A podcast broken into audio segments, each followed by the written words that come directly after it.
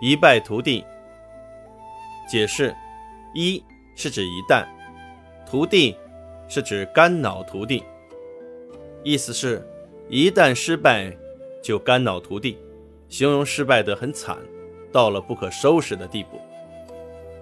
一败涂地出自西汉司马迁的《史记》。秦朝末年，农民领袖陈胜在大泽乡发动了起义，自称楚王。沛县县令见局势动荡，心里恐慌，有人建议他把逃亡在外的刘邦招回来，以稳定局面。当刘邦的人马来到城下时，县令又怕刘邦深得民心，取代自己的统治地位，于是他下令关闭城门。不让刘邦进城。刘邦写了一封信，绑在箭上，射进城里，号召百姓响应起义。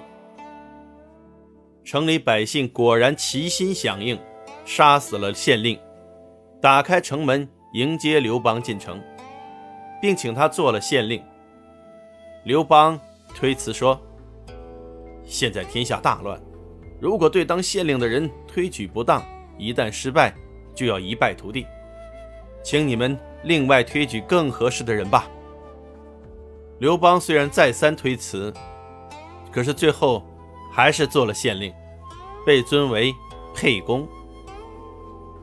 后来，人们就用“一败涂地”这个成语，形容失败到不可收拾的地步。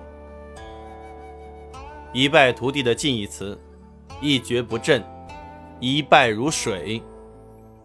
反义词：旗开得胜，势如破竹。